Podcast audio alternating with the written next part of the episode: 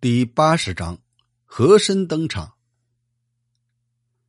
乾隆帝从德州回到北京，一路上的伤心自然不必多说。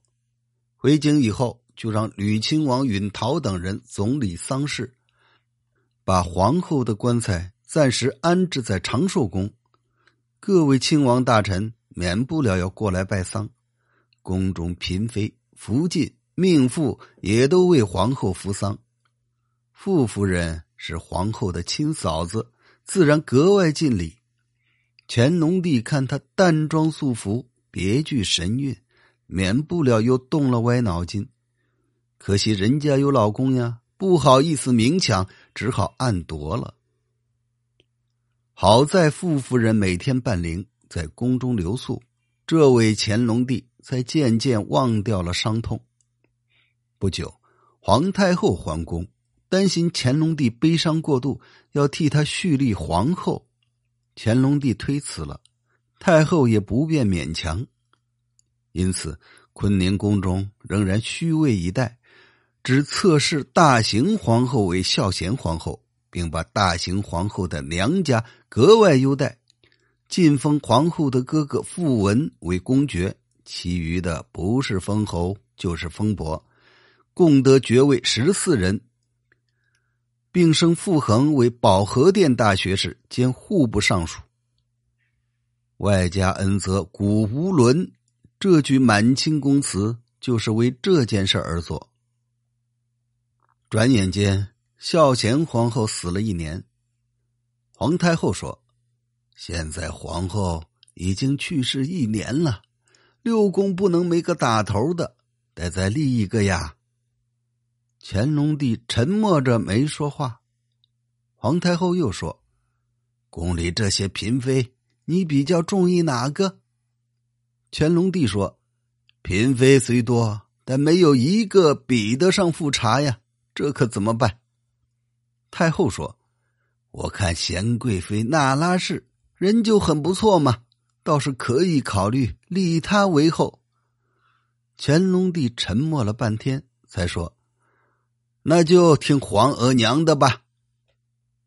太后说：“这事儿呀，也要你自己愿意才行。”乾隆帝还是比较孝顺的，实在不愿意违背母亲，没有办法，才说了个愿意，然后退出慈宁宫，又辗转想了一番。于是，第二天下旨册封贤妃那拉氏为皇贵妃。管理六宫事务，直到孝贤皇后两周年，也没有将那拉氏册立为正宫。经太后再三催促，才立她为皇后。这时，鄂尔泰已死，张廷玉因为年纪大了，请求辞官。鄂张二人本来根据世宗的遗旨，死后可以配享太庙。后来，因为他们都缔结党派，相互拆台，乾隆帝知道了，觉得很不爽。张廷玉请求辞官的时候，坚持死后配享太庙，把皇帝给惹怒了，被臭骂了一顿，连以前送给他的东西也都给要了回去，官也给罢免了，吓得张廷玉惊慌的不得了，最后一病身亡了。总算乾隆帝还比较厚道，仍然让他配享太庙。这回死的瞑目了。乾隆帝因为宫里立后的事儿一直不开心，就想着到处散散心，消除烦恼。于是，乾隆十五年春，他带着皇太后到五台山游玩了一番，秋天又带着皇太后去了趟嵩山。就是这么玩也没有怎么开心。他一想啊，别的地方还没有圆明园好呢，于是就在京城的圆明园散步解闷儿。这天，他又在圆明园里闲逛。开始天气比较沉闷，慢慢变热了。到了午后，云开见日，遍地阳光。结果，应该带伞的随从竟然忘了带太阳伞，被乾隆帝狠狠的骂了一顿。忽然，随从中有人说：“点首者不得辞其责。”乾隆帝就问：“谁说话呢？”那人就跪倒磕头。乾隆帝一看他唇红齿白，是一个美貌的少年，就问：“你是谁呀？”那人就说：“我叫和珅，是满洲官学的学生，现在在您的护卫队里当差。”乾隆帝说：“你是满洲官学的学生，却在这里当差，有点大材小用了。干脆我给你封个别的官吧，你觉得怎么样？”和珅感激的不得了，立刻磕了九个响头，嘴里高声说：“谢皇上万岁万万岁！”和珅这是第一次遇到皇上，就知道使劲拍马屁，天生就是当官的料啊。乾隆帝就让他跟在后面开始聊天和珅有问必答，每句话都能说到皇上的心坎上。皇上非常高兴，回去以后就让他当了宫中总管。和珅就这么升了官以后，更加用心了。乾隆帝想什么？没等皇上命令，他早就暗地里猜出来了，而且八九不离十。因此，乾隆帝更加宠爱他了，竟然日夜都少不了他。据说他是乾隆帝的男宠。